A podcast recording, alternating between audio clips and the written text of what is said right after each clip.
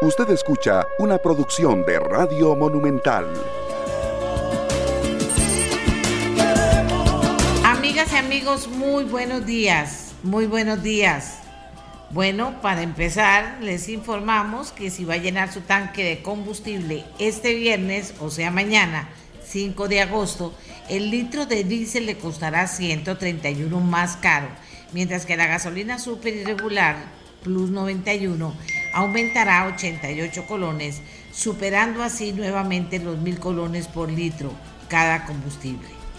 Esto luego de que este miércoles 4 de agosto fue publicado en la Gaceta este ajuste extraordinario autorizado el lunes anterior por la Autoridad Reguladora de los Servicios Públicos y que según dijo la ARECEP responde al precio internacional de los combustibles importados entre junio y julio y elevado tipo de cambio. Esta es una de las noticias importantes que eh, esta es una de las noticias importantes que se produce en Costa Rica. Seguimos con las informaciones, siempre entran con bueno. Mm, vamos a ver qué está pasando por aquí, vamos a ver qué está pasando por aquí. Ya la gente comienza, la gente comienza a reaccionar al tema, pero bueno, es parte de lo que estamos viendo hoy. También contarles que el Poder Ejecutivo analiza mejor opción de proyecto de legislación anterior que busca el patrocinio de marcas de bebidas alcohólicas en el deporte y que pretende proveer con nuevos recursos al deporte de alto rendimiento, dijo ameliarueda.com la vicepresidenta y ministra del Deporte Mari Munive. El 70% de ticos cree que el presidente Rodrigo Chávez está realizando buen o muy buen trabajo, según encuesta eh, que, de la que hablamos ayer de la Universidad de Costa Rica. La Procuraduría pide 10 millones de dólares por el daño social ocasionado al Estado en el caso del cemento chino y el Banco de Costa Rica. El abogado del Estado, o sea, la Procuraduría, se constituyó como querellante en la acusación contra Juan Carlos Bolaños y seis ex jerarcas del banco.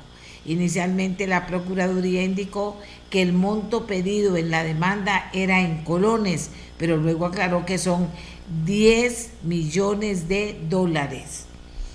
El presidente Chávez instruye a Recope, Presidencia y Hacienda que preparen con carácter de urgencia una ley para fijar un tope para los precios de los combustibles. El plan del gobierno es que la gasolina nunca suba de 900 colones y que el diésel nunca supere los 800 colones. La Nación SA obtuvo los permisos de Parque Viva mediante enormes irregularidades y anomalías, aseguró el presidente Rodrigo Chávez, después de que el gobierno analizó el expediente de dicha obra. Yo creo que eso lo debería investigar la fiscalía porque huele dijo el presidente. Dos decretos para bajar el impuesto de importación del arroz se firmaron ayer. La Comisión Nacional de Vacunación rechazó la solicitud del Ministerio de Salud para comprar vacunas contra la viruela del mono. El presidente Chávez pidió a la ministra de Salud, por su parte, que investigue las compras de vacunas contra el COVID-19. En el mundo también tenemos una mm, noticia de última hora que dice lo siguiente. En mayor alza que decreta en 27 años, el Banco Central de Inglaterra aumentó medio punto las tasas y señala que una larga recesión puede empezar a finales de este año, así lo informó esta mañana el New York Times. Bueno, no sé qué va a pasar, qué estará pasando con la guerra y cuándo terminarán y cuándo terminarán, señores y señoras, las guerras en el mundo y se harán los esfuerzos necesarios para poder salir adelante. Bien, eh, sigamos con las noticias que pasan en el mundo, pero la gente se preocupa cuando estas situaciones se presentan y cuando se hacen estas afirmaciones, obviamente. Un insólito elefante blanco, considerado en los países de mayoría budista como una señal de buenos augurios, nació a finales de julio en Birmania. cumple con siete de las ocho características asociadas a los elefantes albinos, como ojos de color perla y pelaje blanco. Conceden suspensión definitiva, suspensión definitiva de extradición de Caro Quintero a Estados Unidos. La resolución decretada por un juez federal de la Ciudad de México puede ser anulada por la Fiscalía General de la República y si fuera así, le tocaría a un tribunal colegiado decidir si confirma, revoca o cambia el fallo. Caro Quintero, otra vez, demostrando su, su fortaleza, diría yo. Volvió la tranquilidad a Wall Street luego de que la presidenta de la Cámara de Representantes de los Estados Unidos, Nancy Pelosi salió de Taiwán. ¿Qué tenemos hoy en el programa? En el periodo que el informe del Estado de la Justicia analiza y que se dio a conocer este análisis y este informe hace eh, tres días, es el periodo 2019-2021. En este periodo el Poder Judicial desmejoró sus indicadores de desempeño global y de confianza ciudadana tema de hoy en el programa. Tema 2, 78 exdiputados con pensiones de lujo serán llevados al tribunal contencioso en un proceso de lesividad para que no reciban el monto más alto que el salario actual de un diputado, anuncia el presidente Chávez. Hoy tendremos el tema en detalle en el programa. Urge una reforma de ley para que los fondos de las operadoras de pensiones puedan utilizarse para hacer obra, pública en Costa Rica, se inviertan aquí y no afuera. Otro tema de hoy en el programa. Y tenemos también que el fallo, que un fallo o el fallo de sala cuarta declara constitucional el rebajo del fondo de la educación superior que se había realizado ya por los 10 mil millones de colones. Se declara con lugar la acción y en consecuencia se declara la inconstitucionalidad de incluir la rebaja al Fondo Especial para el Financiamiento de la Educación Superior por esa suma, 10 mil millones de colones de la Ley de Presupuesto Ordinario y Ejercicio Económico de la República para el ejercicio económico, sin que la Asamblea Legislativa tuviera competencia para ejercer tal conducta, al no existir el diferendo previsto en el artículo 85 de la Constitución Política. Se previene, por lo tanto, a la Asamblea Legislativa no volver a ocurrir en la omisión que dio mérito para acoger esta acción. Vean ustedes, esa pasada Asamblea se equivocó algunas veces, vean. Bueno. Comuníquese este pronunciamiento a los poderes legislativo y ejecutivo y reseñes este pronunciamiento en el diario oficial La Gaceta. Publíquese íntegramente en el boletín judicial. Por supuesto, nos damos por notificados. Estas son parte de las informaciones más importantes hasta ahora en Costa Rica y el mundo. Hacemos nuestra primera pausa y ya regresamos con nuestros invitados.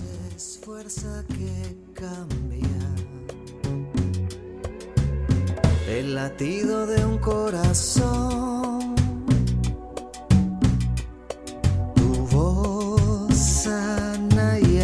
Amigos y amigas, aquí de nuevo con ustedes para poder conversar sobre los temas de justicia, que siempre son muy importantes los temas de justicia y hay que prestarle atención.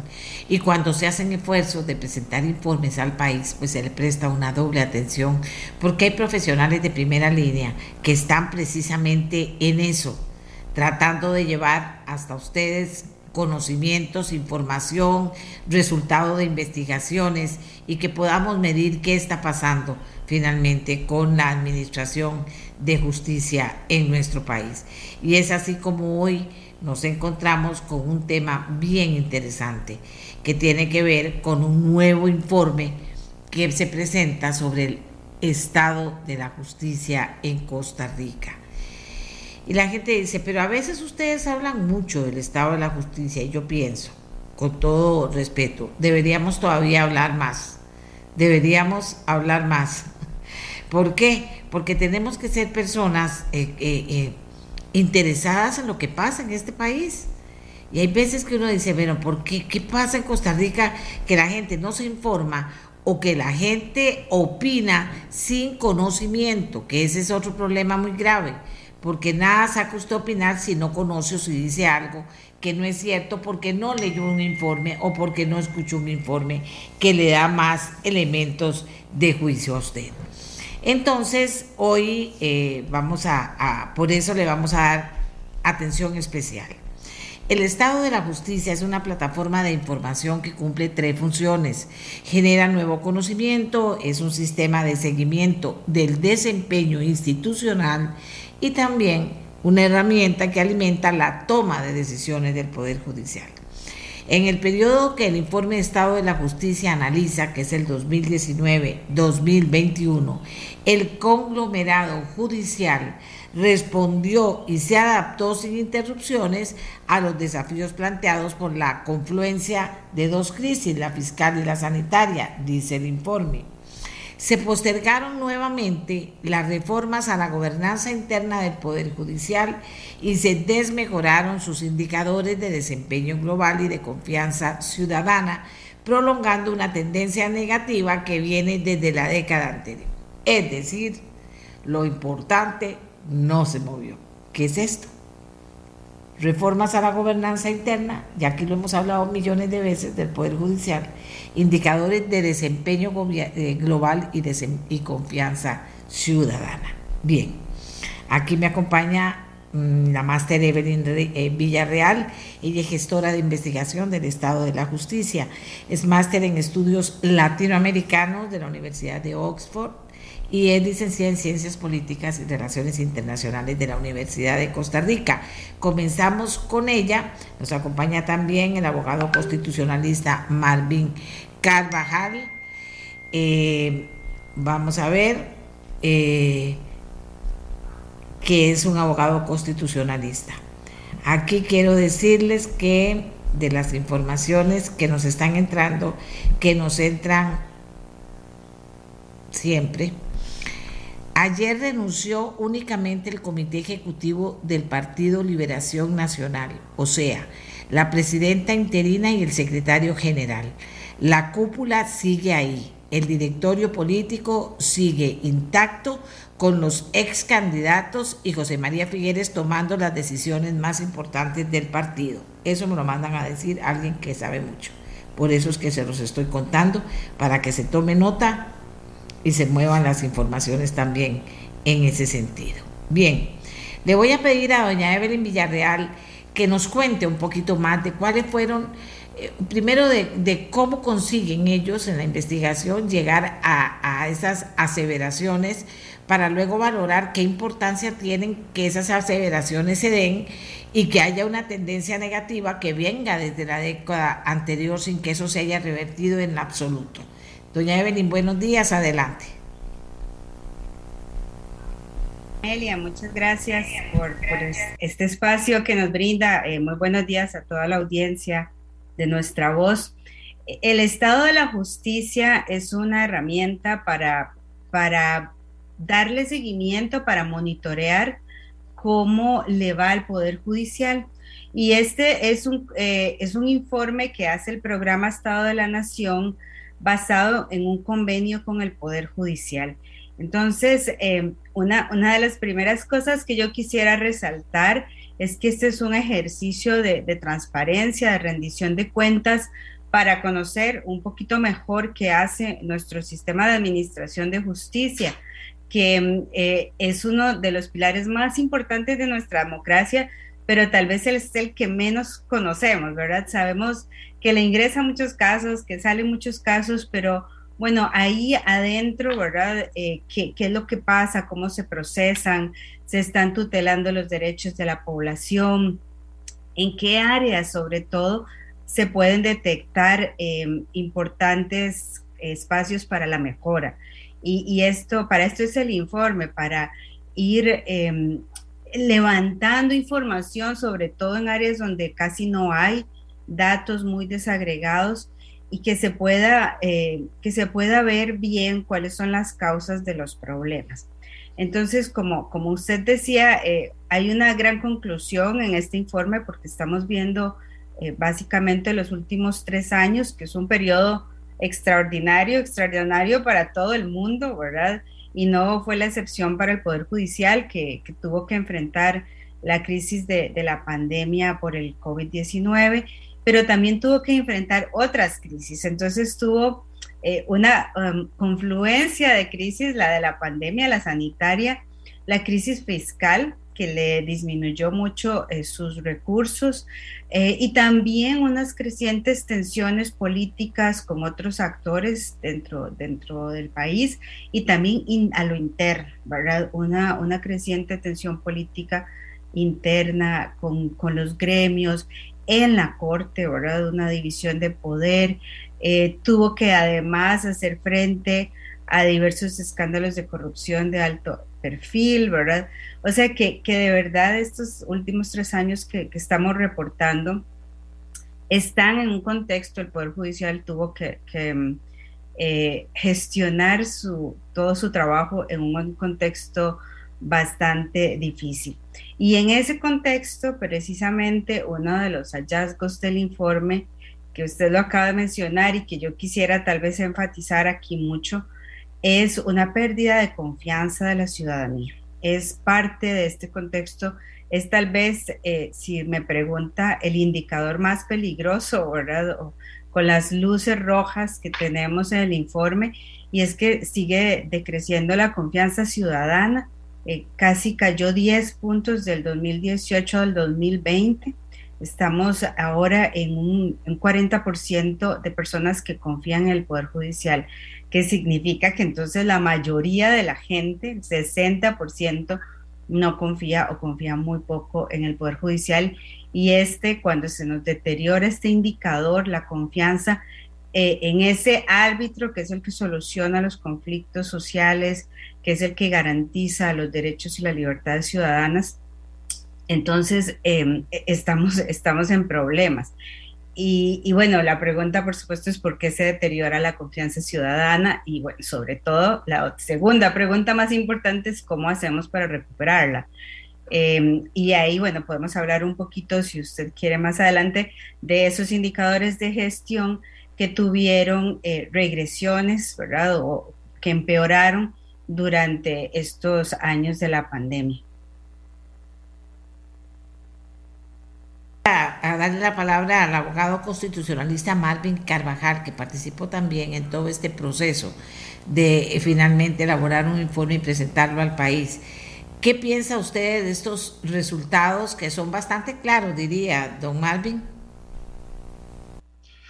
Sí, pues muy buenos días, doña Amelia, muy buenos días, doña Evelyn. Eh, un gusto estar acá y poder hablar de un tema tan importante para la institucionalidad del país como es el Poder Judicial precisamente eh, el informe del, Estado de la Justicia es, enormemente valioso por varias razones.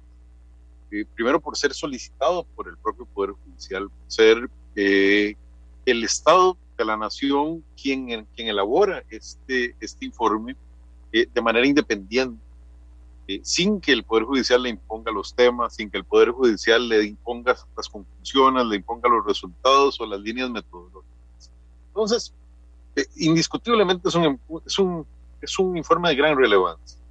Si vemos los resultados del informe de este año, vemos que realmente eh, la situación es eh, de complejidad, la situación es de retos importantes para el mejoramiento de la administración de justicia, pero tampoco todo, todo es negativo.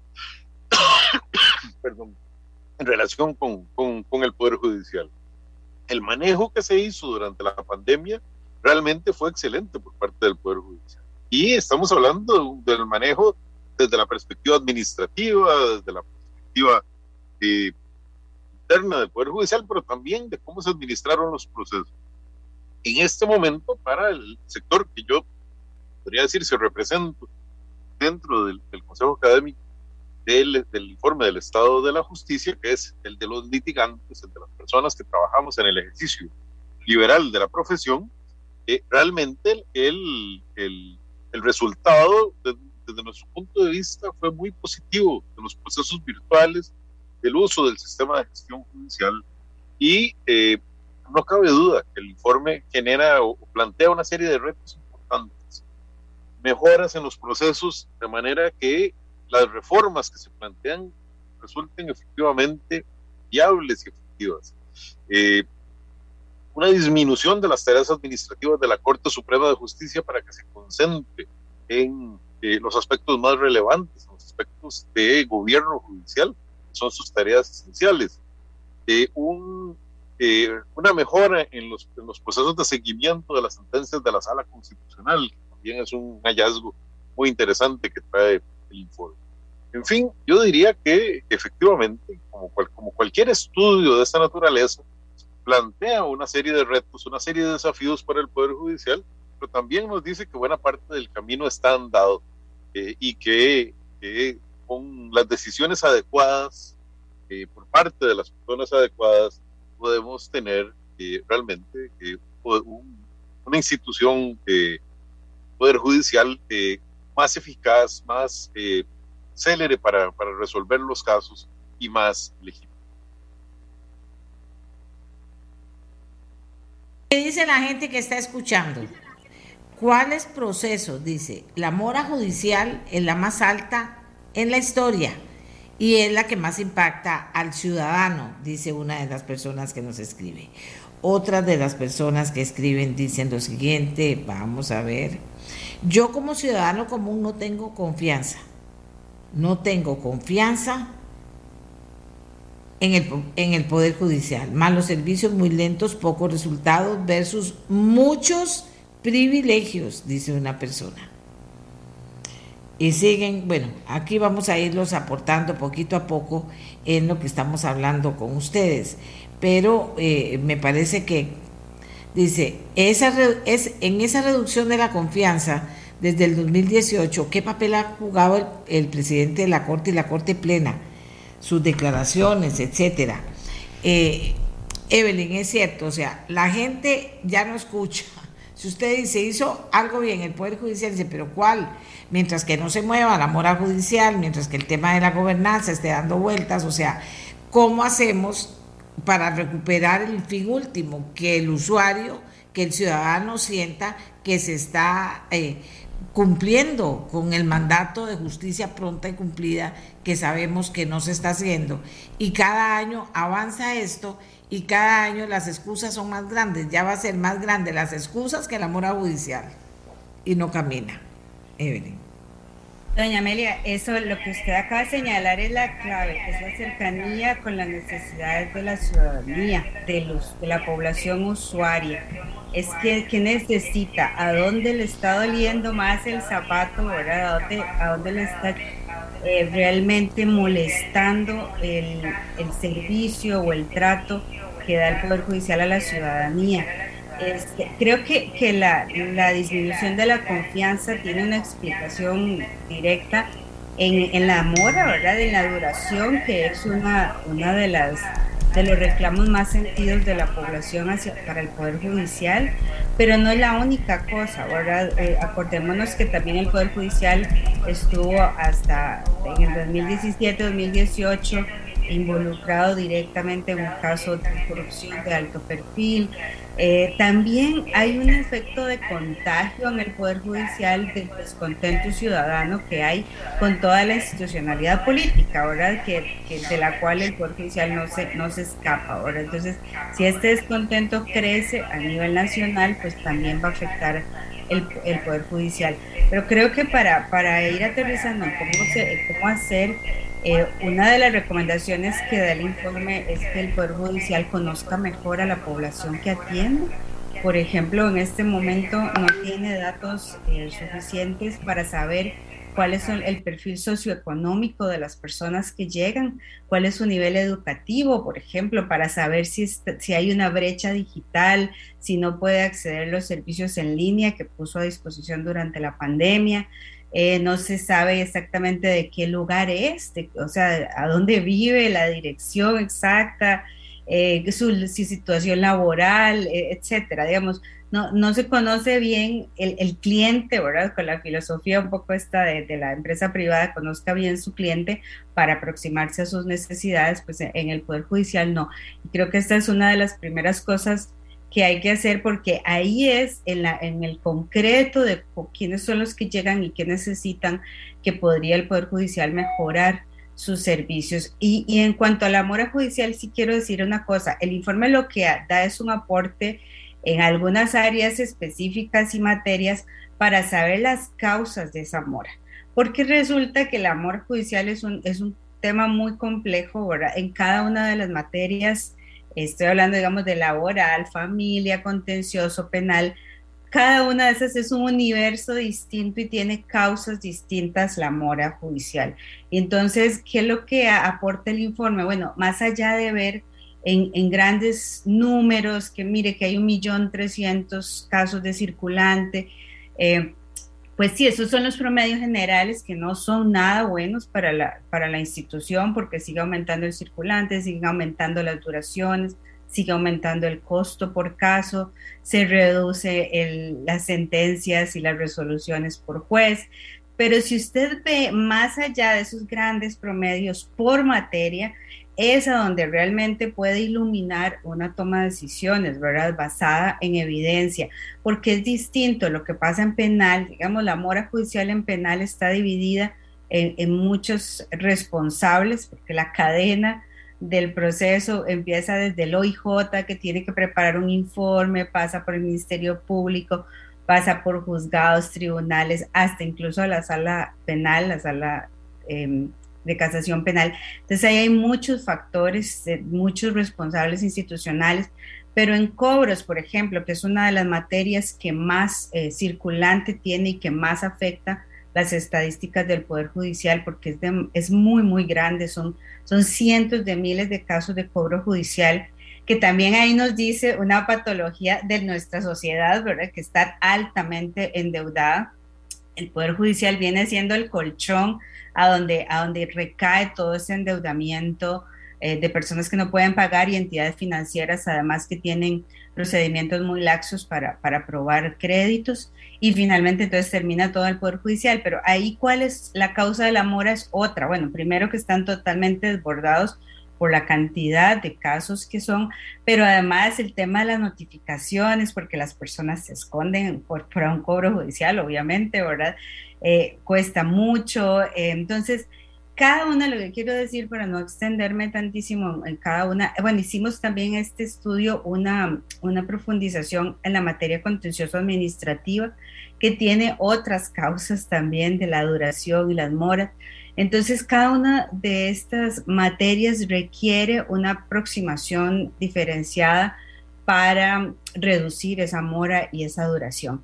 Y eso me lleva al último punto. Para hacer esto usted necesita un buen gestor o sea, un órgano de administración que esté poniéndole atención a estos temas estratégicos y, lo que ha dicho el informe reiteradamente es que la forma de gestión administrativa centrada en la corte, que le pusimos corte céntrica, ¿verdad? no está dando resultados y es, eh, es eh, de verdad imperativo en este momento hacer un cambio de esa forma de administración para que se mueva el resto, porque lamentablemente todo está regido ¿verdad? desde la corte, desde los 22 magistrados y magistradas, y ahí hay un embudo, un, cuello de botella muy importante para, para la gestión del conglomerado. El papel de la cúpula del Poder Judicial es fundamental. Corte Suprema y Corte Plena se afectan los resultados y la efectividad.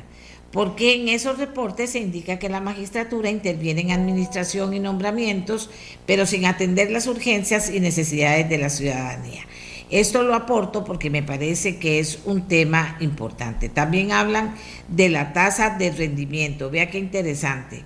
Es que, eh, digamos, usted trabaja en la empresa privada, puede llegar a ganar millones, pero usted tiene que, tiene que dar resultados. Si no da resultados, no los va a ganar en la empresa privada, lo despiden. O sea, punto, punto, punto, punto. Ahí no hay vuelta. O da resultados o no. Tiene plazos. No da resultados, se va para la casa. Entonces la gente aquí, mucha, ya la gente está como más despierta a la hora de hacer la crítica.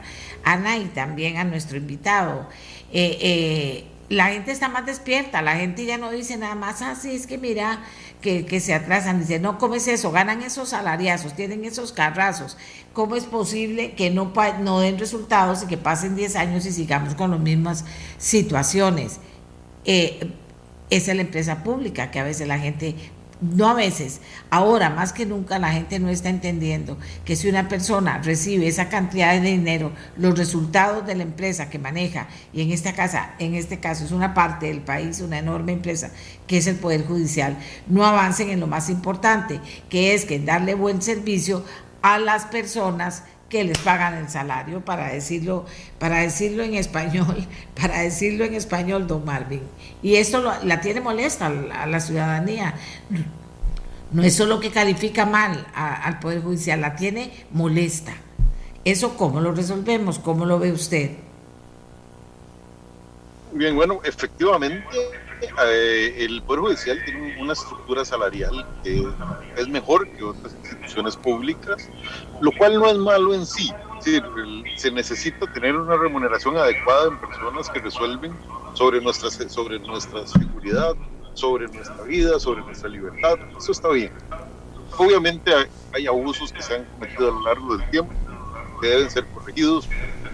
Una remuneración buena no es un problema. El problema es que esa remuneración mejor, esas condiciones que tiene el Poder Judicial, logran ser mejores que las de muchas otras instituciones públicas. Deberían reflejarse claramente en un mejor servicio, en un servicio rápido, en un servicio accesible, sencillo. Y como bien lo mencionaba doña Evelyn, esto se logra ver en algunas materias. Algunas materias realmente tienen, están resolviendo de manera ágil, de manera rápida de manera oportuna. Otras materias, en cambio, son sumamente, sumamente lentas, eh, sumamente complejas para la gente, resultan frustrantes para las personas, eh, algunas decisiones por parte del Poder Judicial, a veces porque quizás no son las mejores decisiones, a veces porque quizás no fueron explicadas y socializadas por parte del Poder Judicial a la persona, al ciudadano, de una manera clara, sencilla, abierta y llana, para que la pueda comprender perfectamente. Eh, en algunas ocasiones el Poder Judicial se coloca en un plano de, si, si, se me permite el término, de cierta superioridad académica frente a la gente y cierta superioridad ética. Y actúa como si la gente tuviera que comprenderlo. El Poder Judicial está haciendo y tuviera que aceptar todo lo que el Poder Judicial está, ordenando. Pese a ello, muchas veces eh, sentencias más sencillas, decisiones más cercanas a la gente que le permitan comprender las razones por las cuales se decide de una determinada forma, pueden hacer que ese índice de confianza mejore. Puede hacerlo también una mejora en la gestión de los procesos, una unificación de las reglas procesales. Nosotros tenemos en este país un proceso diferente para lo penal, otro para lo convencional, otro para familia, otro para pensiones alimentarias, otro para para derecho al trabajo, otro para tránsito. Eso no lo entiende nadie. Solamente las personas que se formaron en derecho pueden desempeñarse en algunas de esas materias. Muy poca gente, casi nadie puede desempeñarse en todas. El ciudadano común no tiene eh, conocimiento acerca de esa complejidad procesal y eso de alguna forma lo aleja. Eh, hace algunos años el Poder Judicial pretendió eh, unificar eh, las reglas básicas del proceso, que fuera básicamente un tipo de proceso con algunas ramificaciones, pero lamentablemente el, ese, esa distribución de poder dentro del poder de la Corte Suprema de Justicia, que genera una serie de islas donde cada isla hay un, un soberano, una soberana de esa materia, hizo que cada, cada materia generara sus propias reglas procesales. Y lamentablemente esto ha sido eh, sumamente eh, negativo. Se han dado reformas muy importantes, pero son reformas segmentadas eh, en las cuales eh, la gente en realidad no sabe cómo enfrentarse al Poder Judicial. Es sumamente complejo, sumamente difícil para las personas, pese a que no se, no se pueden negar esfuerzos hechos por la institución para mejorar su actuación. Voy a decir una cosa que me están diciendo las personas en cantidad que eso es lo que a mí a veces me llama, me llama la atención. ¿Por qué? Porque he sido funcionaria, he sido trabajadora privada toda mi vida.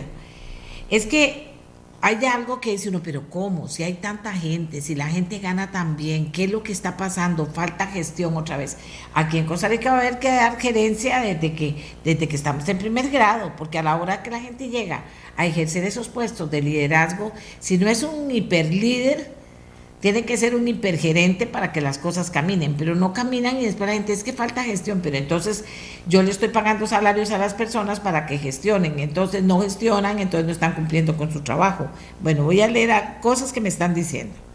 El problema es que los abusos que cita Don Marvin han hecho que se conviertan muchos miembros del Poder Judicial en una casta privilegiada. Es muy grave que solo un 40% confíe en el poder que dicta la justicia. El, eh, el, expresidente Fernando Cruz no es visto como alguien que haya buscado mejorar la atención a las personas, sino más bien como alguien que buscó proteger a esa casta. Esto están diciendo las personas que nos escriben y también nos dicen por otra parte. Lo peor para mí como ciudadano fue ver la actitud indiferente ante los informes y las recomendaciones. Eso es para todos los que estamos preocupados por eso, ver que a mí fue como decir, ¿qué es eso? Ni siquiera volvieron a ver, no le dieron una explicación al país, no dijeron por qué no está pasando eso, no dijeron por qué la falta de gestión, no dijeron, no dijeron, no dijeron, no dijeron. Eso es malísimo. Y el tema es que cuando la administración de justicia se debilita, se debilita un país. O sea, ellos no, no sé por qué no quieren entender esto. Dice doña Amelia, como abogado le puedo decir que el amor a judicial tiene su raíz en la actitud y deseo de trabajo de los funcionarios, los cuales ya se entregaron al pretexto del amor a judicial para no acelerar los casos. No existen sanciones para los despachos que más se retrasan o menos disminuyen la mora.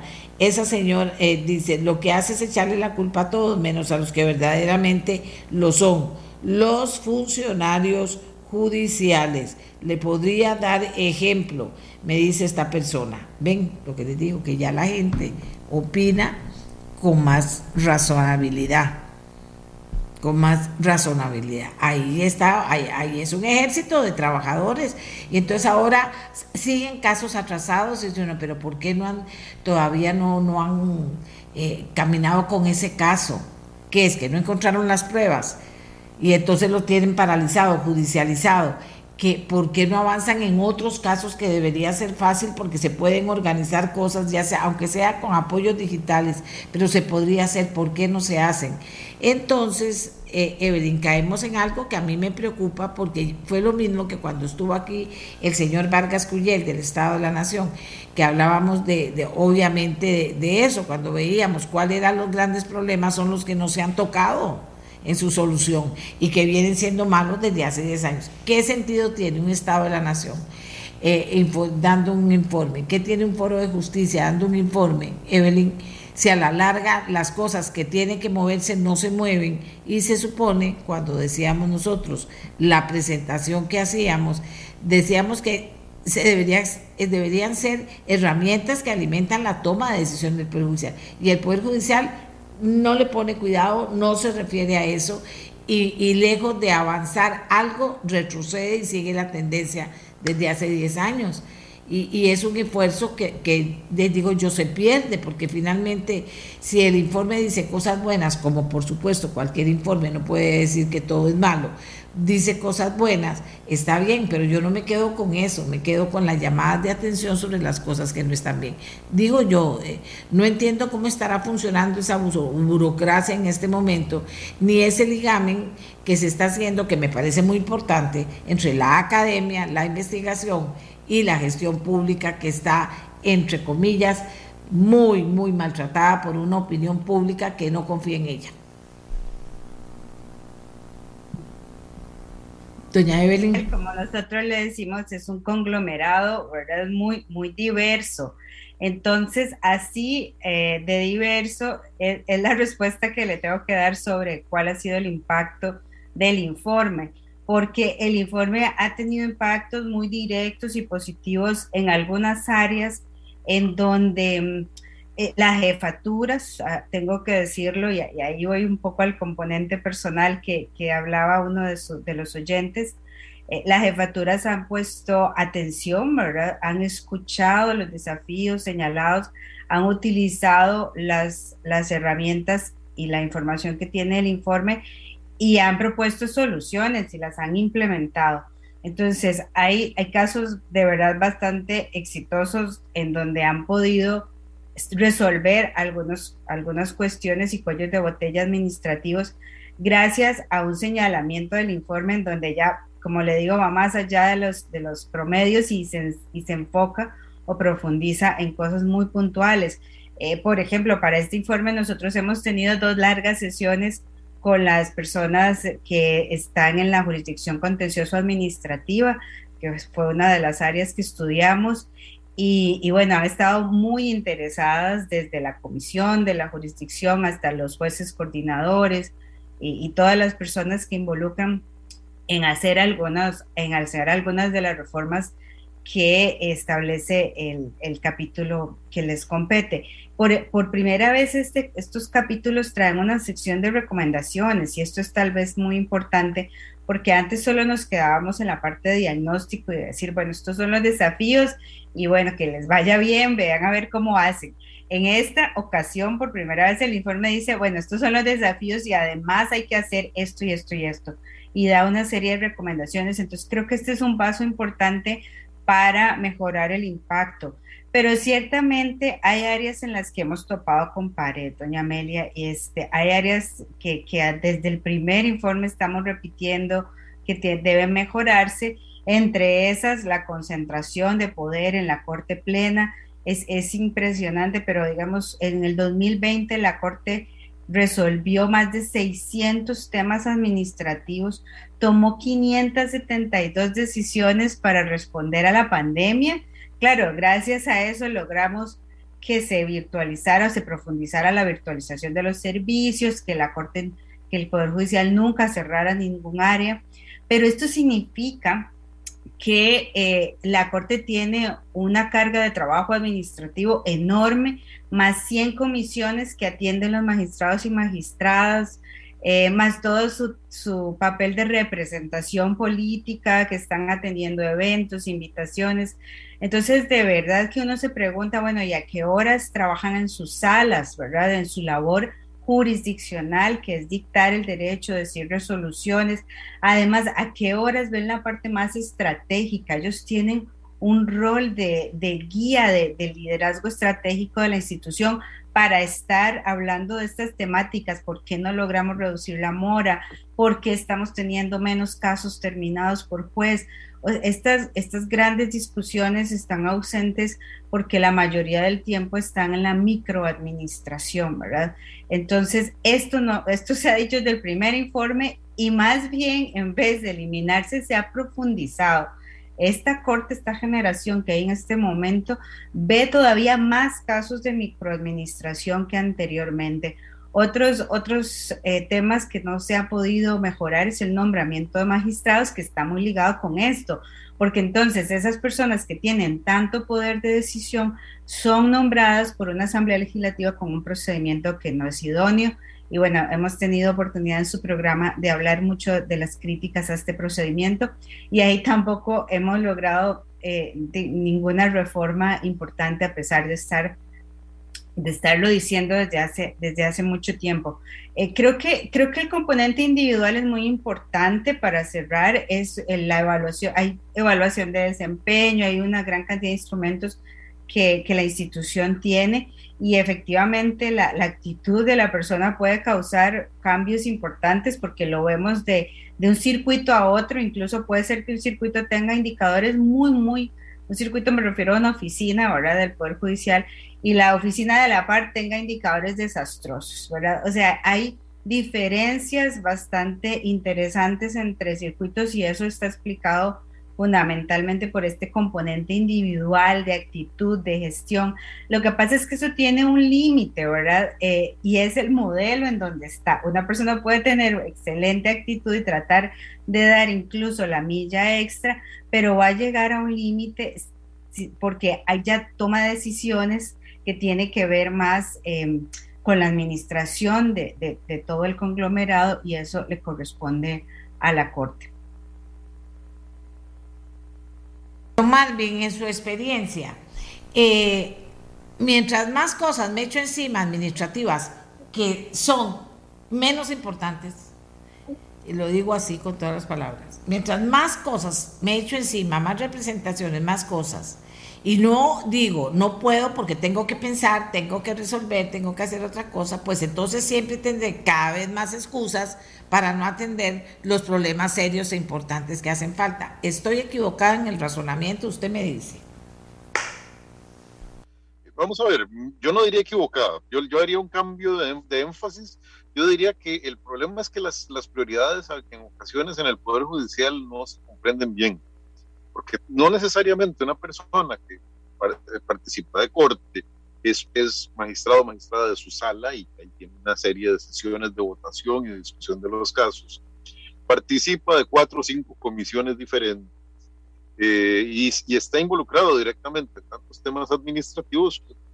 El problema que tenemos no es que esa persona no esté trabajando, el problema que tenemos es que sus energías se están enfocando donde no deberían estarse enfocando y esta persona debería estar dedicada al gobierno judicial y a su parte jurisdiccional, porque finalmente se supone que cualquier persona que fue seleccionada para, el, para la Corte lo fue por su trayectoria, por su conocimiento en temas de derecho, por sus habilidades blandas, eh, y, y, estas no las estamos aprovechando.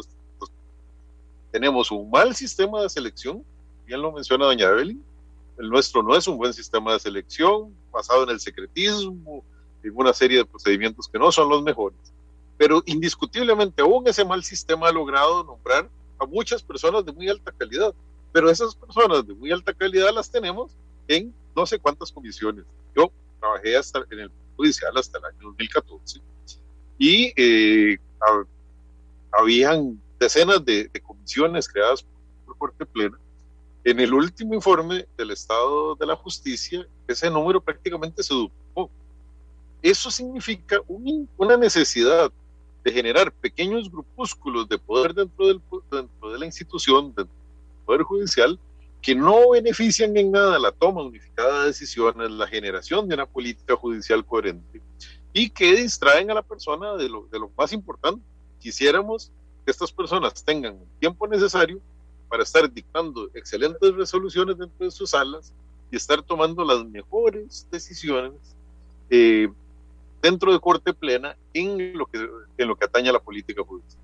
Hay una inversión de, de prioridades que no es sana para el sistema, no es sana para eh, el logro de una buena administración de justicia.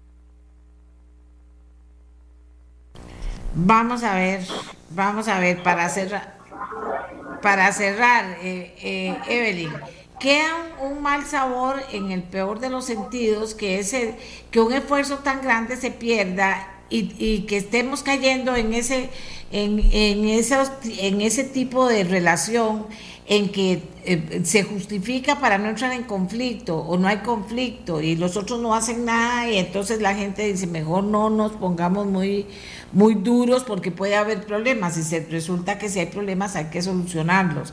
Si ustedes consideran que todo ese trabajo que están haciendo al que acaben le aportan algo nuevo para que se pueda para que se pueda hacer, pues imagínense que digo yo, también ustedes como investigadores y como personas que están eh, con esto en las manos, ¿cómo se sienten al final?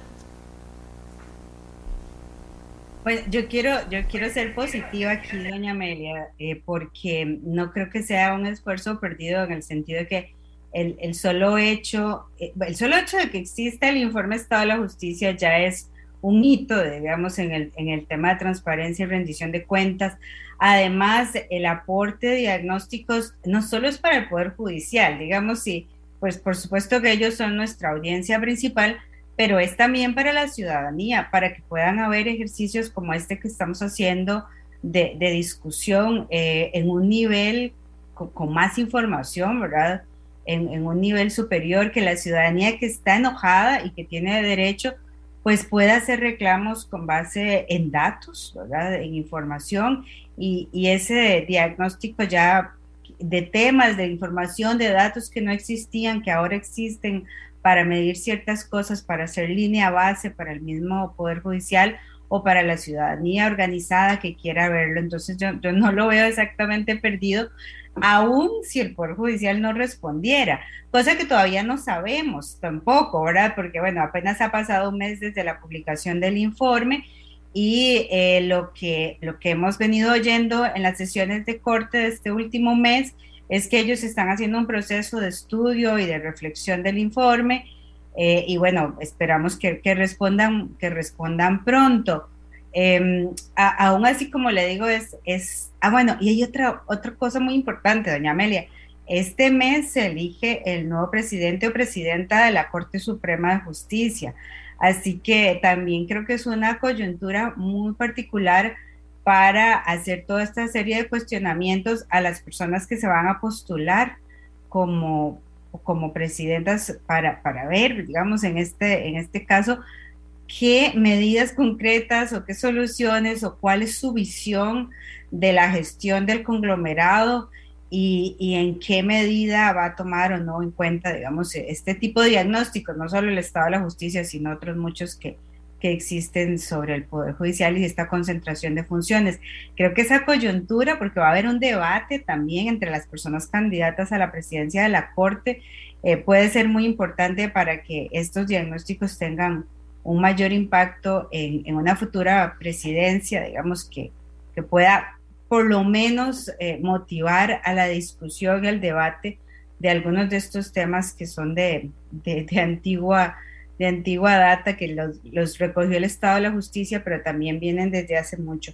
Así que creo que no, no, es, no es que el informe, digamos, todavía, todavía tal vez es muy pronto para decir si el Poder Judicial lo desechó o no, hay que, hay que esperar un poquito a su respuesta y también que la, ver que la institución se mueve lentamente, ¿verdad? Entonces algunas de las dependencias apenas están haciendo la, digiriendo ahora los resultados de, del informe. Yo de verdad que soy muy positiva de que esto va a generar algunos, algunos cambios, por lo menos algunos específicos. Hay otros de más calado que necesita más voluntad política y sobre todo más involucramiento de la ciudadanía y de medios de comunicación como usted para empujarlos.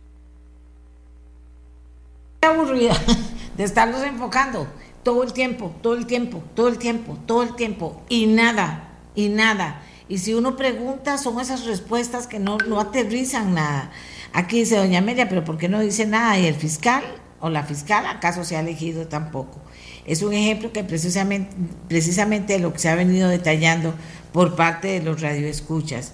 Dice, diagnósticos e informes son importantes, pero los resultados es, lo que la población ve, dice otra persona que está escribiendo. Eh, vamos a ver. Yo le agradezco mucho a los dos, ¿verdad? Yo siempre les agradezco mucho a los que sacan el tiempo por poder conversar con ustedes sobre las cosas. A don Marvin Carvajal en este caso, abogado constitucionalista, y a Evelyn Villarreal, quien es una de las gestoras de la investigación de este estado de la justicia, de este informe sobre la justicia en Costa Rica.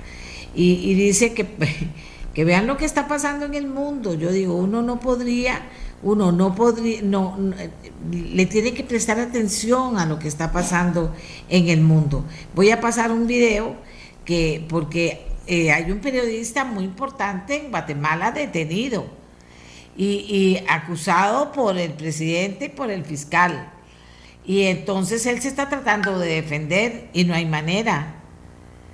Eh, aquí también me dicen voy a leer esto que me están diciendo, que el 16 de agosto vence el plazo para que se postulen los magistrados interesados a la presidencia de la Corte. El 29 de agosto es el debate y la elección. Eso se acordó el lunes en la Corte. Bueno, que se muevan. A mí, yo lo que digo es que de a mí me, yo cuando doy la noticia digo, otra vez voy a decir lo mismo. Y hay gente eh, que, hay gente que, ¿Qué va a decir de doña Amelia? ¿Por qué repite las noticias? Busque otras. No es que son noticias y son cada vez más noticias, porque cada vez los. esta vez son 10 años de no cambiar las cosas. El año entrante serán 11 años y, y, y, las cosas no se mueven. O sea, algo hay que hacer, eso yo lo creo de verdad. Bueno, periodista guatemalteco que está detenido, un colega, un señor, reitera acusación contra presidente y fiscal por su arresto. Esta es una información que queremos compartir con ustedes porque estamos siendo solidarios mil por mil con la situación del colega guatemalteco. Adelante con el video.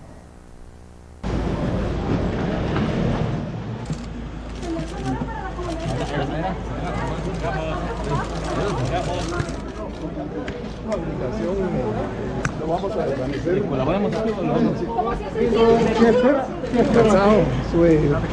Quisiera decirles que este es un eh, montaje, un eh, montaje diseñado, eh, fabricado, ejecutado con eficacia desde el presidente, la fiscal general y otras personas.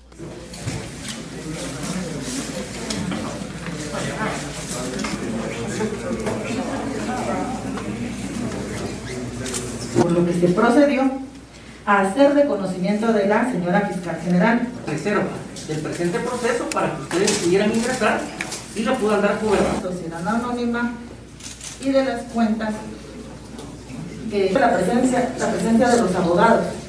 Maristabla Castañeda y Castañeda, Romeo. pudieran aparecer como sindicados por la comisión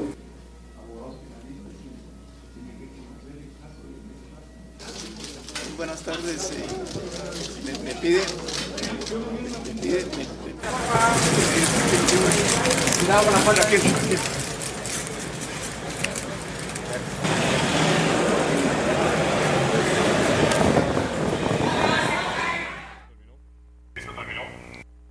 Bueno, muchas gracias por, por el video y, y, que nos, nos muestra, bueno, esto que decíamos cuando lo presentábamos.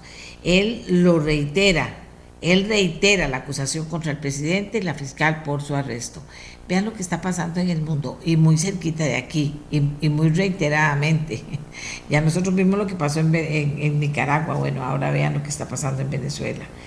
Eh, eso no es bueno para ningún país, no es bueno para la democracia, no es bueno para un país, no es nada bueno para la administración de justicia.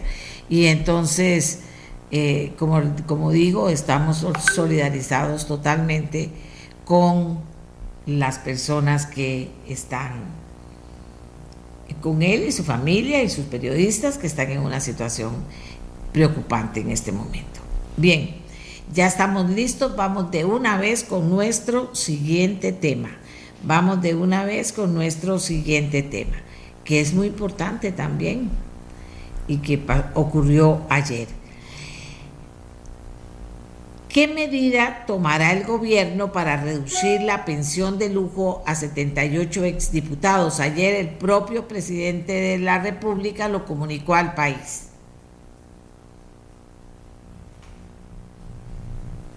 La Procuraduría General de la República externó su criterio sobre las pensiones de lujo que gozan los exdiputados, diciendo que el tope establecido a mí me parece todavía excesivo, es el salario de un diputado actual.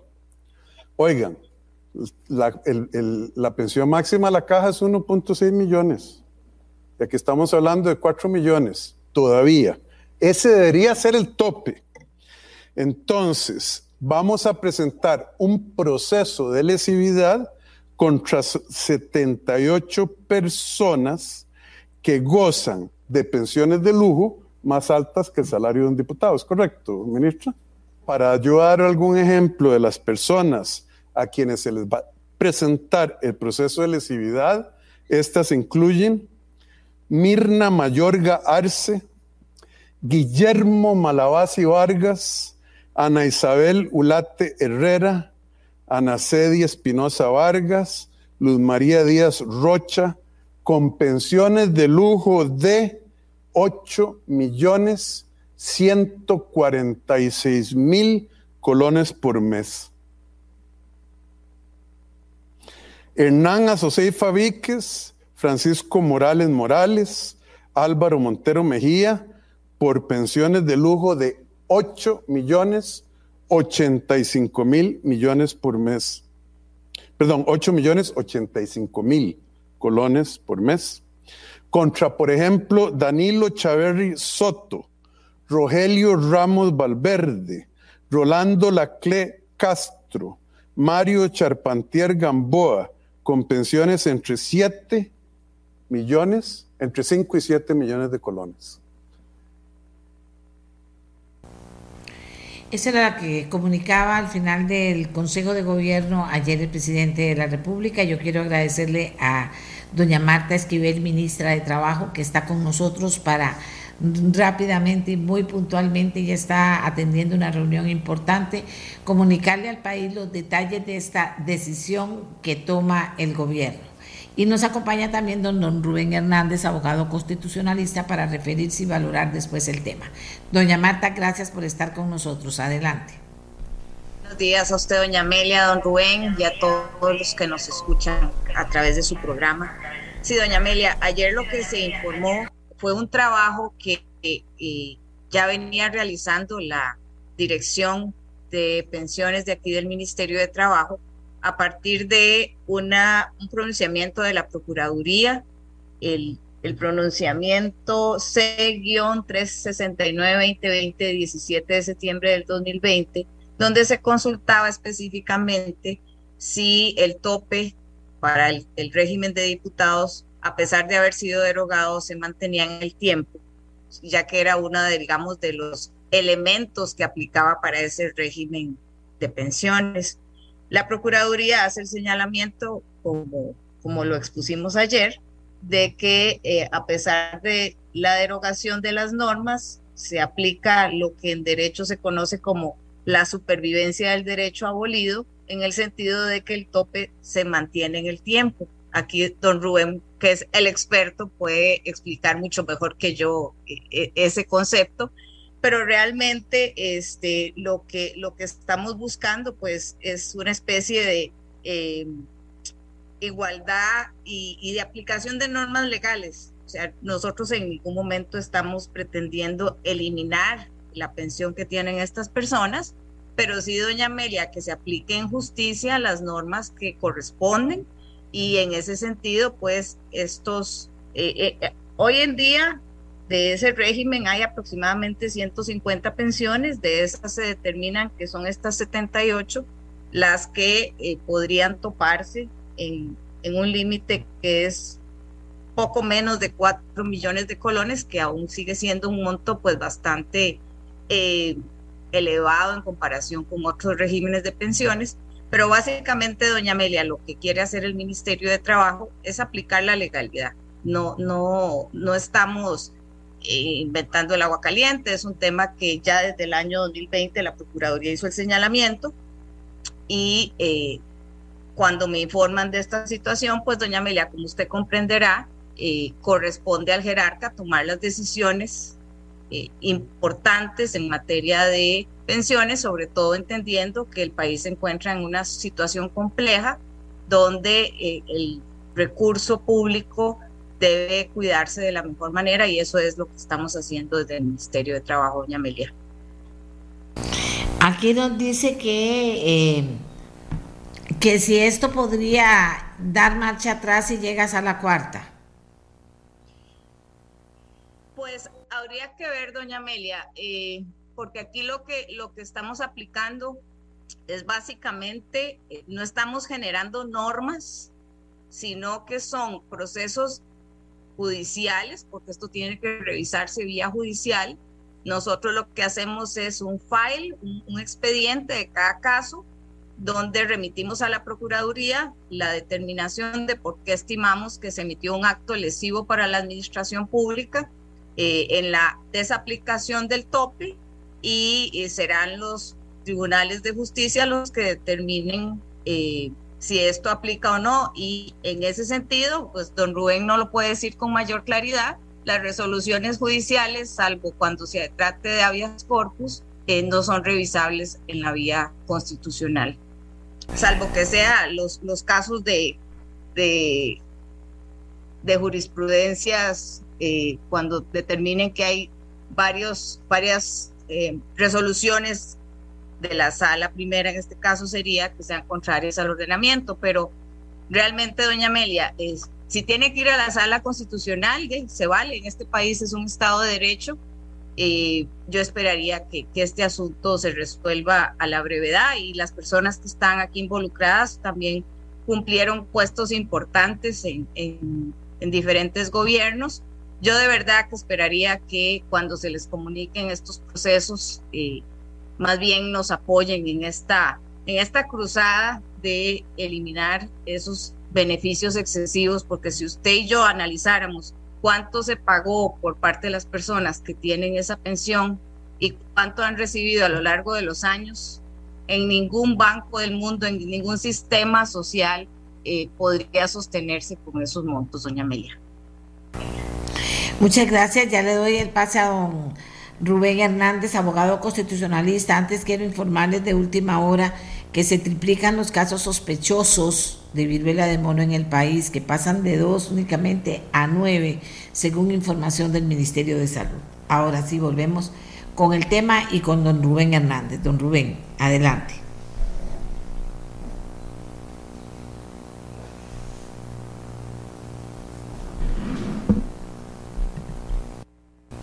Don Rubén. Micrófono, don Rubén. Sí, sí, ya, muchas gracias. Bueno, un saludo a doña Amelia y a Marta, mi querida exalumna, y ahora eh, siendo el importante cargo de ministra de Trabajo. Bueno, vea, la situación es la siguiente. La Procuraduría determinó, determinó, eh, eh, creo que fue en el año 2020, que estos, este, los exdiputados que se que se jubilaron con anterioridad a la, a la ley promovida por Gerardo Chevos, que en paz descanse, que derogó las pensiones de los diputados, que esos diputados eh, tenían derecho eh, como máximo de su pensión al monto que devengan los diputados actuales. Eh, sin embargo, durante muchos años se interpretó que se había derogado esa disposición y en consecuencia ese, ese límite no era oponible. Sin embargo, el criterio de la Procuraduría dice, aplicando la teoría de la reviviscencia del derecho, que dado que eh, la, dado que eh, la pensión fue otorgada al amparo de la ley derogada, los requisitos de la pensión se seguían rigiendo por lo que disponía esa normativa. Y en consecuencia, el artículo que establecía el tope es una norma que no quedó derogada respecto de los que adquirieron la pensión antes de, la su derogación. Entonces, ahora, ¿qué es lo que procede? El Poder Ejecutivo, a través del Consejo de Gobierno, tiene que declarar caso por caso lesivos estos, los actos de otorgamiento de las respectivas pensiones caso por caso y posteriormente pasa los expedientes a la eh, Procuraduría General de la República que deberá presentar un proceso de lesividad individualizado, es decir, contra cada señor diputado. Y además, aquí es un tema importante. Alguien podría decir, bueno, pero es que ya le caducó al Estado la potestad de, plantear o declarar esta lesividad, porque normalmente el Código Procesal Contencioso establece un año. Sin embargo, este es un caso de excepción porque se trata de actos de efecto continuado y los actos de efecto continuado el plazo empieza a correr a partir del momento en que se suspende, en que se suspende la ejecución del acto. En este caso, como todos los meses se paga la pensión, los efectos son continuados y no se han suspendido, de manera que no habría un problema de caducidad.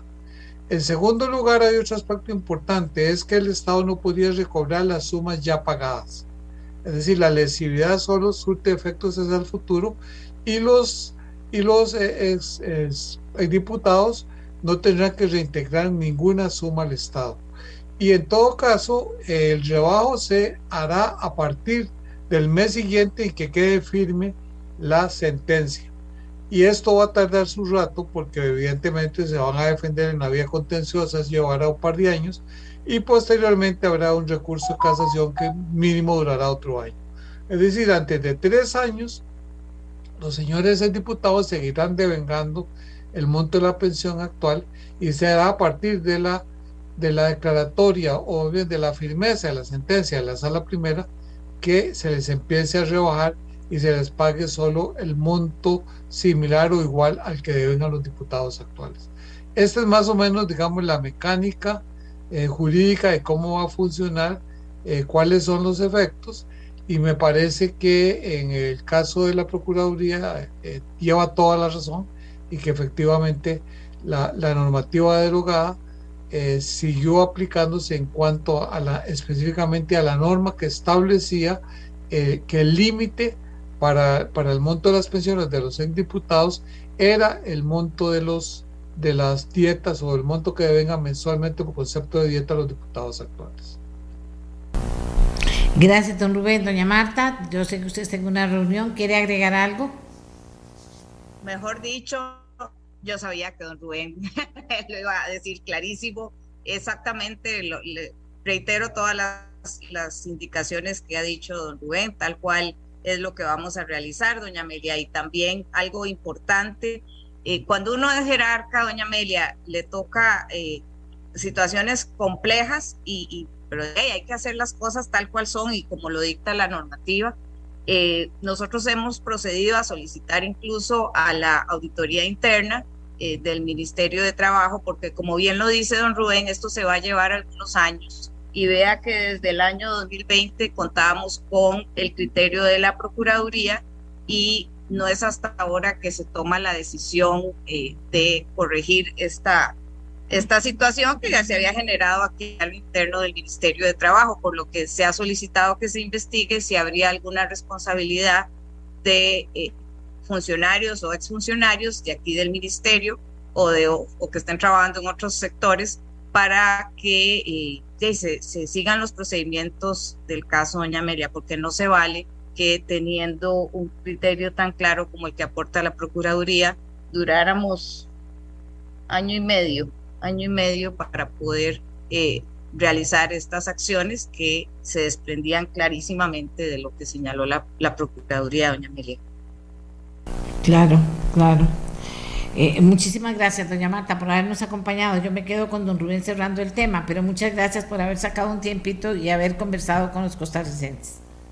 A ustedes un abrazo cordial. Don Rubén, aquí me pregunta, ¿el haber hecho ese anuncio no implica una lesión a los derechos de las personas, en este caso de los pensionados? ¿No se violenta la ley de datos personales? Por último, el proyecto que eliminó la ley que permitía la pensión de los exdiputados, dice aquí, fue presentada, ah bueno, no sé a qué viene esto, por el exdiputado Rodrigo Gutiérrez. Eh, don Rubén, ¿podemos responder esta inquietud?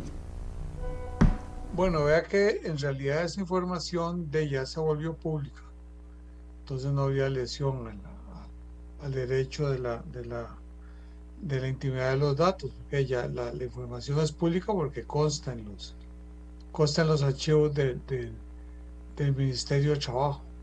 Así que desde ese punto de vista no, no veo que haya ninguna, ninguna lesión. algunos de los mensajes, porque como la gente se pone tan brava con esto, hay veces que dicen cosas que no son correctas, entonces no las leo.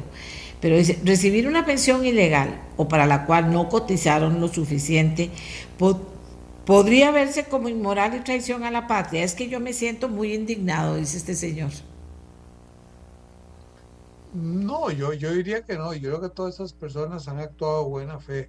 Simplemente ellos se acogieron a la legislación vigente en ese momento y el error estuvo en los funcionarios, eh, diría, del poder del Ministerio de Trabajo en su época, que otorgaron una pensión eh, sin eh, si, y los posteriores que, que no aplicaron la, el tope.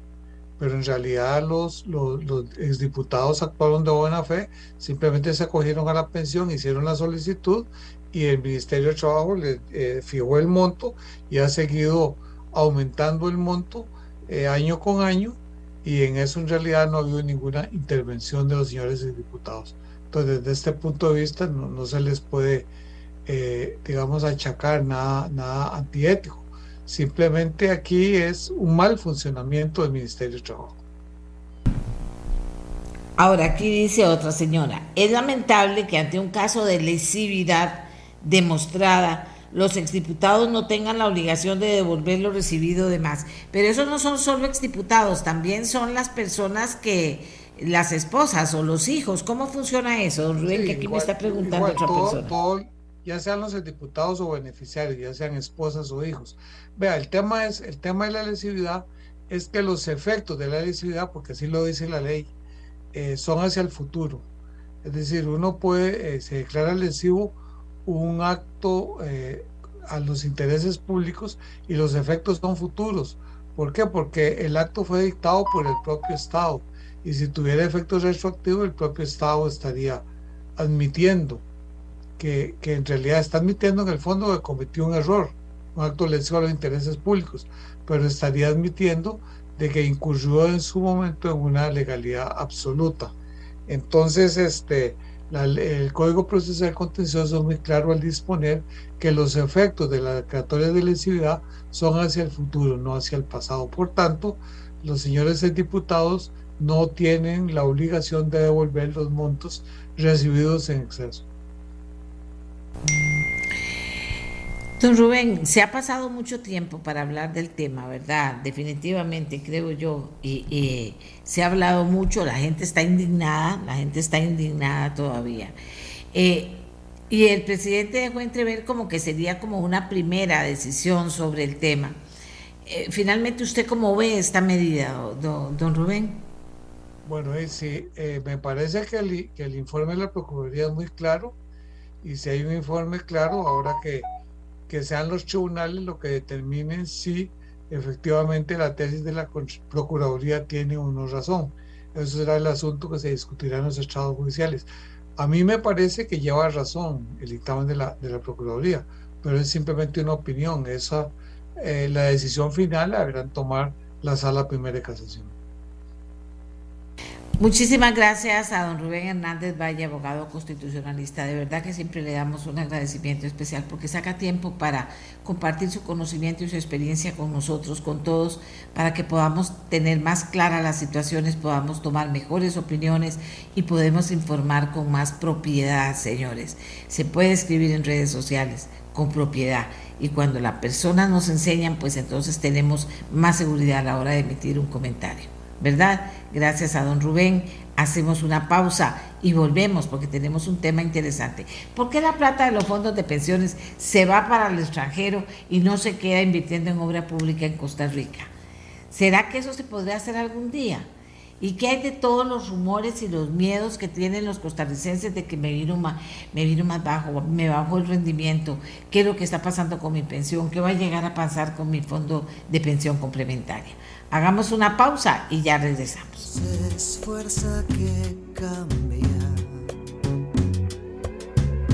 el latido de un corazón.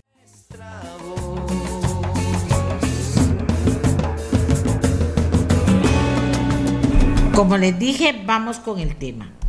Estos son esos temas en que la gente se asusta y que la gente dice, ay Dios mío, ¿y ahora qué va a pasar con mi pensión y para dónde va? Y me están rebajando y me están rebajando y si eso se rebajando, ¿a dónde llegaremos con las pensiones complementarias? Y entonces la gente se asusta porque se hizo una, se tomó mi plata y se hicieron... Eh, se tomaron decisiones tan riesgosas, aunque el riesgo forma parte de todo este manejo de capitales, en fin. Hay mucha inquietud sobre el tema, pero hay que, pero yo también quiero sacar algo eh, proactivo, ¿verdad? De, toda esta discusión y es el tema de que por qué la plata se va al extranjero y no se queda aquí en Costa Rica, por qué la obligación de que se vaya al extranjero o que existe esa posibilidad y no de invertir en obra pública del país.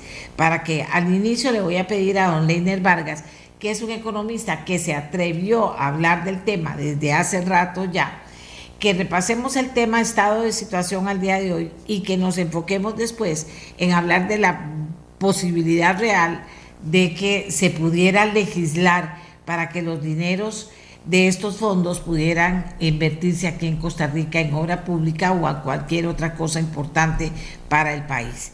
Don Leiner, adelante. Muy buenos, días. días.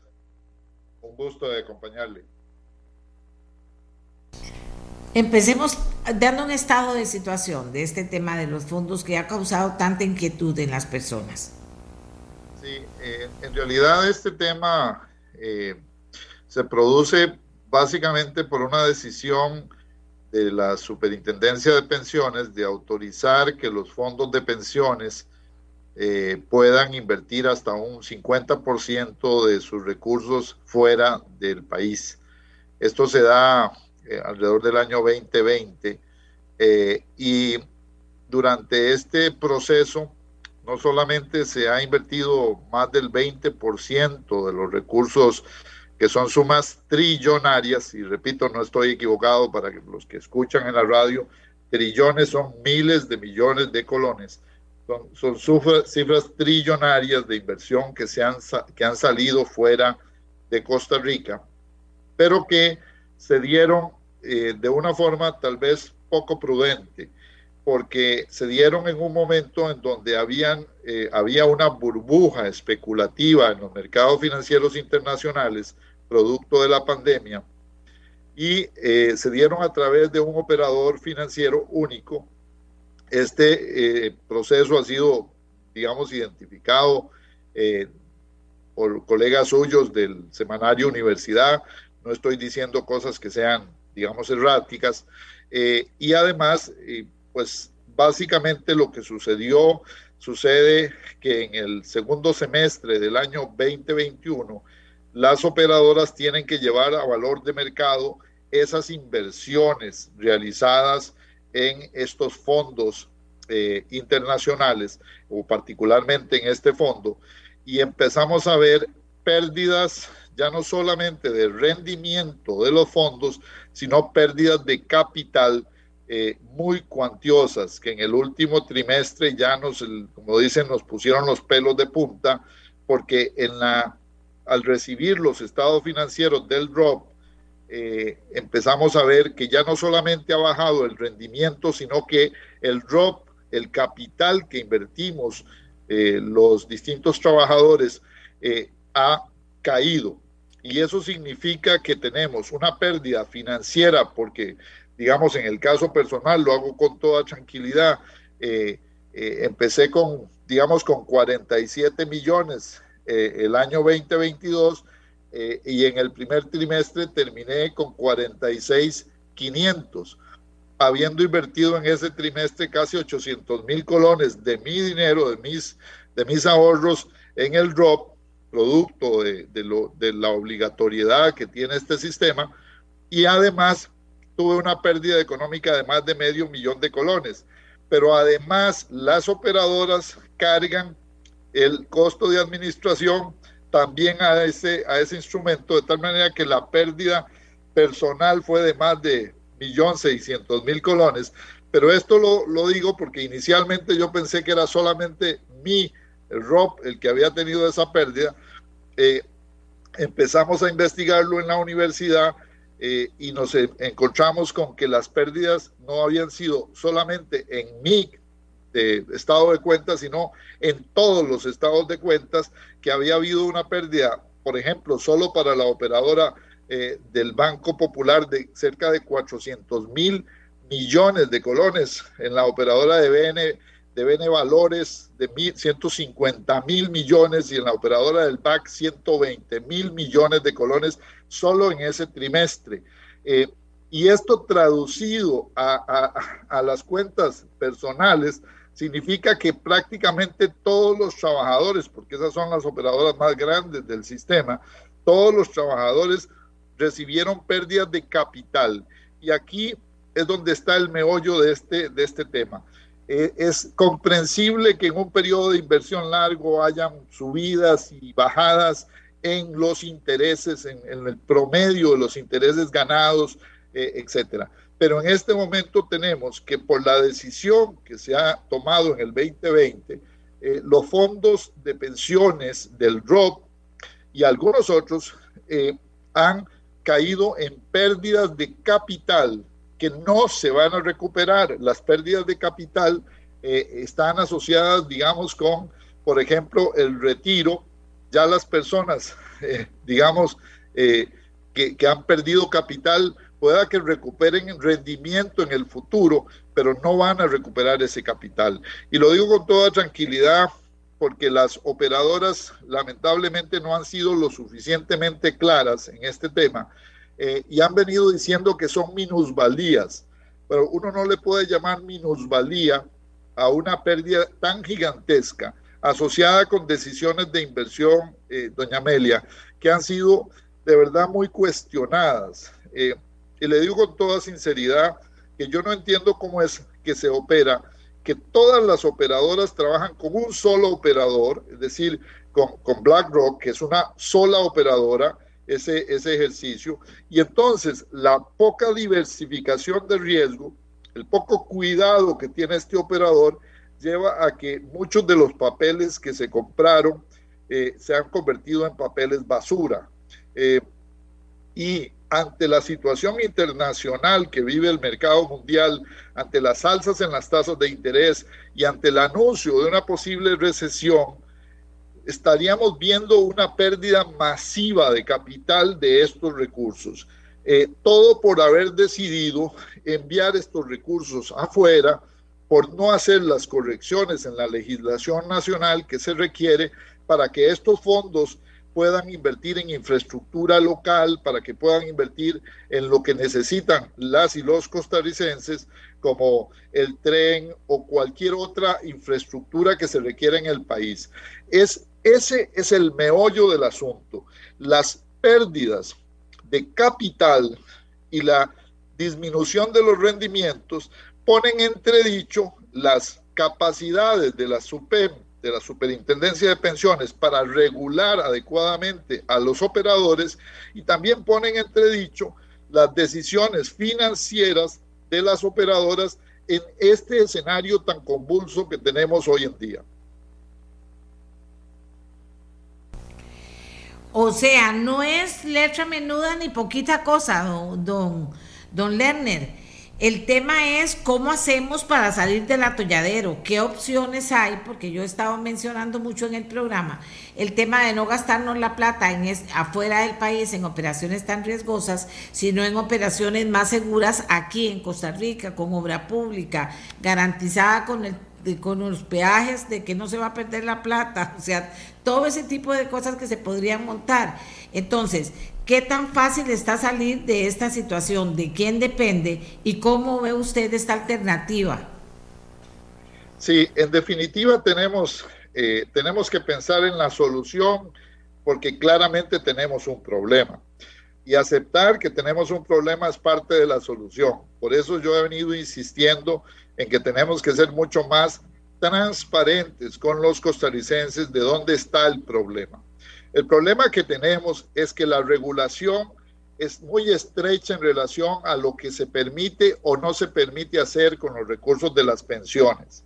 Hay que acordarse que el país tiene un mercado financiero muy pequeño y además muy sujeto a situaciones como las que hemos tenido en el pasado y que usted conoce como el tema de Aldesa y otras situaciones anómalas que claramente nos dicen que el mercado es muy chiquitito y que hay que tener mucho cuidado con las inversiones bursátiles.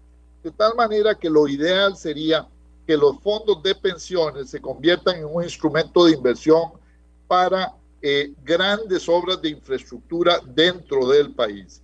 Y así, por ejemplo, discusiones como las de RITEVE, discusiones como la inversión en la Ruta 27, la ampliación, discusiones como la, la, carretera a San Carlos o la obra de infraestructura en los puertos, en los aeropuertos, podrían servirnos como instrumentos de largo plazo, porque esas son inversiones de 20, 30, 40, 50 años, que nos podrían favorecer que los pensionados y los trabajadores podamos tener esa, ese capital invertido en el país. Esto tendría dos ventajas. Por un lado, disminuimos el tener que comprarle dólares a los bancos para sacarlos del país presionando el tipo de cambio, como ha sucedido en los últimos meses, y también tenemos la seguridad de que los recursos están en Costa Rica ayudando a las familias, creando empleo, favoreciendo inversión dentro del país. Eso es un tema que adecuadamente eh, reglamentado y adecuadamente legalizado eh, en una reforma a la ley este, de protección al trabajador nos daría muchísima ventaja como país porque ya estamos hablando de sumas multimillonarias de miles de millones de dólares que están acumulados y que se van a, acumular a lo largo de los próximos años. Y el segundo tema es el tema de la supervisión.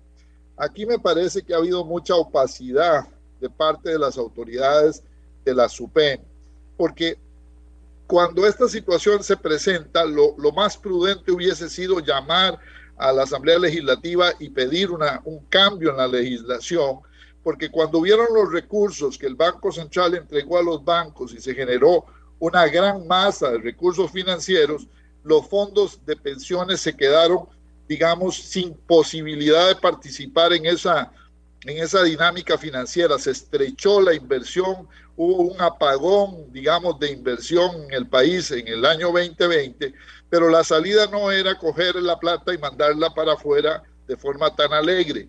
No teníamos experiencia y creo que el país no tiene experiencia en supervisión de entidades que están fuera del territorio nacional, de tal manera que alegremente se decidió invertir en una sola operadora de inversión y esa operadora de inversión pues hizo eh, la tarea de gastarse una gran cantidad de millones de una forma bastante poco, eh, digamos, inteligente. Y en esto lo, lo, más importante es que podamos corregir la legislación para supervisar mejor a las operadoras de pensiones. Y cuando digo supervisar mejor, estoy hablando de cosas como evitar lo que hizo Marvin Rodríguez en el Banco Popular, de invertir más de 3 mil millones de, dólares, eh, perdón, de colones en, en Aldesa eh, y, demás, y después pasarlo por pérdidas o, hacer lo que hemos hecho en el 2021 eh, con estas inversiones gigantescas en fondos de inversión que han comprado papeles que se han convertido, buena parte de ellos, en basura porque han bajado las acciones, han bajado eh, los títulos y además eh, lamentablemente con la situación que tenemos enfrente de la crisis de una posible recesión mundial, esa situación va a continuar en los próximos meses. Entonces, nos urge una legislación pruden prudencial y un sentido común en la regulación para que hagamos una apuesta más diversificada de la inversión de los fondos de pensiones, para que pongamos, como decimos en buen tico, los huevos en muchas canastas y no solo en una, y que nos permita a los trabajadores tener asegurado un ROP, una pensión de segundo piso complementaria, este, de, de verdad en buenas condiciones, eh, porque efectivamente muchos trabajadores han visto en el último trimestre pérdidas muy sustantivas de sus fondos de capital. ¿Cómo lo ve usted entonces? ¿De quién depende o de qué depende? ¿Es un quién o es un qué? No, eh, creo que la solución pasa por, como les digo, por eh, que haya una explicación clara de parte de las autoridades. Me parece, y yo lo he hecho con mucho respeto, pero también con mucho, con mucho ahínco, eh, creo que corresponde eh, pedirle a doña Rocío Aguilar que dé un paso al lado eh, de la SUPEM. Me parece que la recarga de la SUJEF y de la SUPEM es inconveniente en este caso porque son actividades vinculantes y me parece que la supervisión de las pensiones debería estar a cargo de un profesional independiente, digamos, del, del, sistema financiero y ahí le pido a la CONACIF y al Banco Central que por favor tome nota de que necesitamos una supervisión mucho más independiente, que es un tema mucho más especializado, el tema de, de las pensiones, de la, de, la inversión. necesitamos eh, profesionalizar a los funcionarios de la SUPEM para que puedan atender esta regulación afuera, es decir, que no solamente estamos invirtiendo dentro de Costa Rica, sino que podamos tener prudencial medidas de, prevención, seguros, reaseguros para estos esquemas de, de inversión afuera y a la Asamblea Legislativa definitiva. Yo creo que para los que nos están escuchando, los señoras y señores diputados, con todo respeto, creo que es necesaria una reforma al sistema de pensiones, particularmente al ROP, que permita, por un lado, que tengamos una mayor gama de opciones de inversión dentro del país, eh, darle la posibilidad de invertir directamente en los proyectos de infraestructura que contrata el MOP o que contrata el Estado. Eh, y además, eh, supervisar mejor este tema. No me parece, digamos, no me parece sano que nosotros autoricemos una cantidad tan grande en un momento tan crítico. Debería ser prudencialmente una escalera, es decir, ir generando la cultura de inversión fuera del país cuando sea necesario, pero sobre todo permitir que los fondos inviertan eh, en Costa Rica. Y lo segundo, eh, yo he propiciado porque tengamos a un trabajador representante en la junta de cada una de las operadoras de pensiones para que tengamos un control social mayor eh, de lo que se toma, de las decisiones que se toman en estas juntas de pensiones, en, las, en los comités de inversión, porque no se trata solo de, tener la profesión, sino la representación social de los trabajadores, de poder rendirle cuentas a cada uno eh, de, los eh, accionistas de estas empresas, que somos los trabajadores costarricenses, de una forma transparente.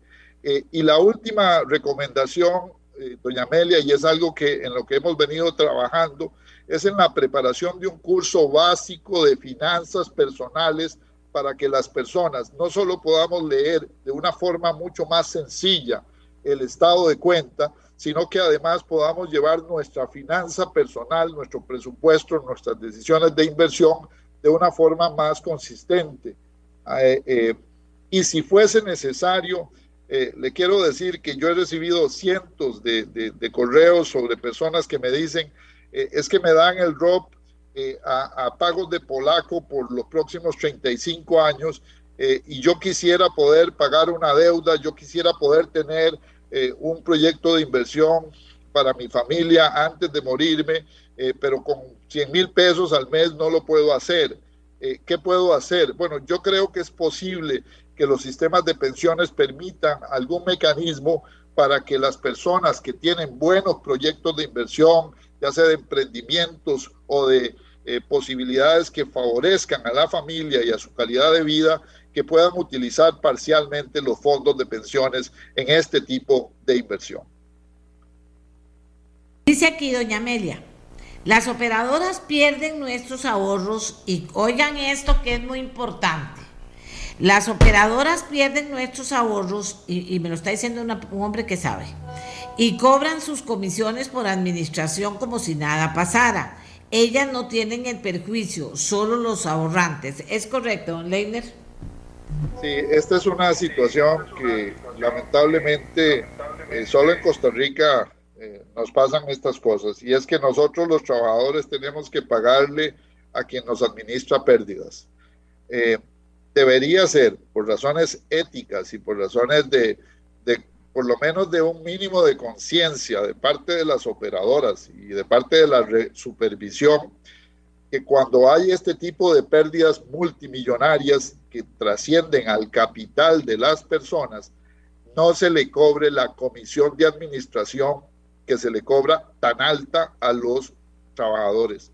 Eh, es una barbaridad que además uno tenga que no solo asumir las pérdidas por el, trabajo, digamos, de, de, la operadora, sino que además pagarle por asumir esas pérdidas. Es decir, eso es una vergüenza desde el punto de vista empresarial y yo invitaría a que los gerentes de las operadoras de pensiones eh, tomen una medida prudencial y es que se rebajen la mitad eh, de sus salarios multimillonarios y, y, los carguen a estas pérdidas durante el periodo que hay pérdidas porque por ética los y las costarricenses de verdad querimos una rendición de cuentas eh, y no se vale que uno haga la tarea mal hecha, que es una tarea de supuestamente generarle dividendos a los fondos, que no le genera dividendos, que no le genera, que no le genera rendimiento, que además le genera pérdidas en su capital, que se paguen salarios millonarios para estos funcionarios de las operadoras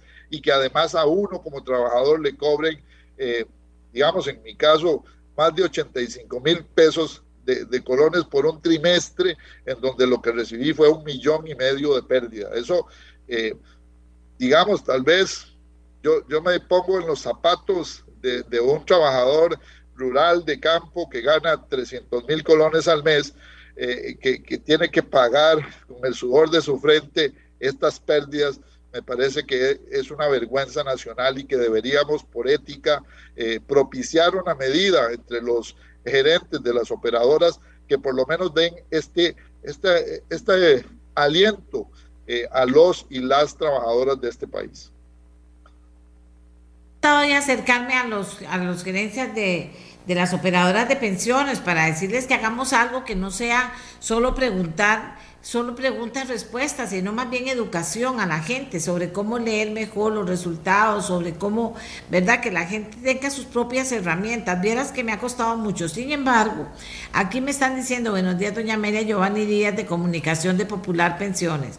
Podemos coordinar para dar seguimiento a este tema con don Roger Porra, gerente general de la operadora y presidente de la Asociación de Operadoras de Pensiones, que engloba a las seis operadoras del país. ¿Cómo le suena, don Leiner? ¿Podemos hacer un foro? Por, supuesto, y, sin aros de, ninguna revancha, ni mucho menos, don, don Roger es eh, colega de la Universidad Nacional y estimado amigo personal. Esto no se trata de un tema personal. Eh, encantadísimo podemos hacer un foro. Eh, lo, lo, más importante acá concreto para aterrizar algo concreto a una solución en conjunto. Exacto. Y, en eso pasa por lo que usted dice, es decir, ojalá pudiésemos tener eh, un programa de educación financiera para que los y las trabajadoras podamos tener eh, conciencia de lo que está pasando, pero también una apertura realmente, como dicen, de corazón de parte de las eh, operadoras de pensiones en relación a decir, la verdad completa, porque cuando se nos dicen estos indicadores de rendimiento promedio, se ocultan las pérdidas de capital detrás de ellos. Yo estoy trabajando en una propuesta para que los indicadores financieros de estos estados de cuenta sean de verdad más sencillos y le permitan a los y las trabajadoras una lectura coherente de corto plazo.